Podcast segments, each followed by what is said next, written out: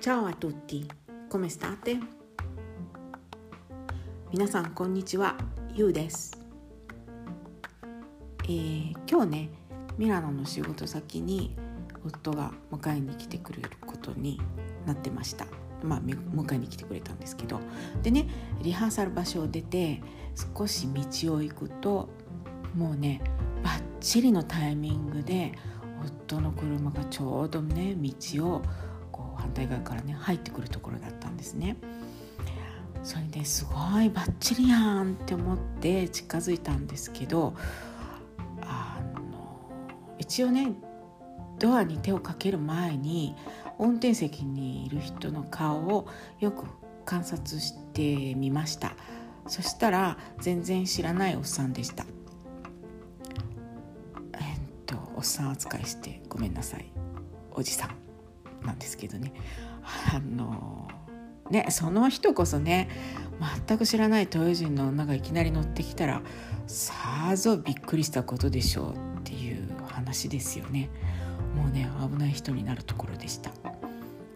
日本だったら通報されますよねきっとね。あのね夫の車と同じ車種で同じ色だったからてっきりそうかと思ったんですけどえっ、ー、とねうちの車のナンバー頭に入ってないんですよね。だからまあ間違えそうになりました。あのねイタリア生活23年目ですって言ってますけどね実態はこんなもんです。ね用心とか何にもない。はいえー、という前置きは置いといてでねちょっと、えー、クリスマスのお話をちょっと続けてしてますけど、えー、私が住んでいる、ね、ミラノ近郊ミラノも含めてこの北イタリアではクリスマスイブは祝わずにクリスマス当日25日のお昼に家族で食卓を囲みます。えー、一方ね夫の実家のあるナポリでは24日のクリスマスイブ。イタリア語では Vigilia di Natale って言います。 Vigilia が前夜前の夜っていう意味で Natale っていうのがねクリスマスっていう意味になります。でその24日のね Vigilia di Natale の夕食会と25日のクリスマス当日の昼食会の両方が重要です。えっ、ー、とね家にもよるかと思うんですけどそのね24日の夕食っていうのはまあ本当大掛かりででそれにね備えてその日のお昼は抜きで挑みます。めっちゃ気合入ってますよ。もうね。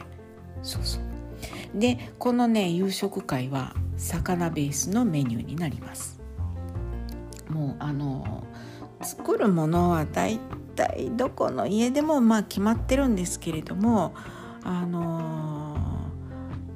そのそうですね前菜の多さとかは家によってもちろん異なりますね。えー、私がそのイタリアに来てすぐの年には、えー、と実はね音楽学校で知り合った同級生のナポリ出身の女の子のお家にお呼ばれしたんですね。でそのクリスマスねそこで過ごしたんですけど、えー、前菜にね生の貝類えー、っとそれから茹でたあさり、えー、それにねえー、っとなんか大きいうなぎのなんかあんまり美味しくなかったんですよねそんな一品とかあったしアーティチョークを煮たものとかね。なんかね78品出てきてました。で、えー、それでパスタ料理ですね。多分あさりのパスタだったと思うんですよね。ボンゴレのねパスタね。でメイン料理の魚料理はエビのオーブン仕立てとかなんかねいろいろあったはずです。あとサラダとかもあったと思うんですけどもその辺だったらあんまり覚えてないですね。なんかあの前菜の貝類とかよく覚えてるんですけど。えー、でねそういうのをすごくいっぱい食べた後に果物を食べてでその後ねナッツ類をバリバリ食べるんですよね。で、えー、少し一服した後で、えー、パネトーネやパンドーロ。これね両方あのパンケーキみたいな感じのお菓子なんですけどね。パネットーネはミラノが起源でパンドーロはねえー、っとベローナだったのかな。あっちの方なんですね。で、えー、そういうのも食べるしうんとナポリのクリスマス菓子の伝統のクリスマス菓子のストロッフォリっていうね。小麦粉を練って細かく切って油で揚げて蜂蜜がけしたものなんですけど長いですね。とかムスタッチョーリっていうチョコレートが全体にかかった手のひらサイズのクッキーなんかをこれもバリバリむさぼりますもうなんか大変なことになりますよ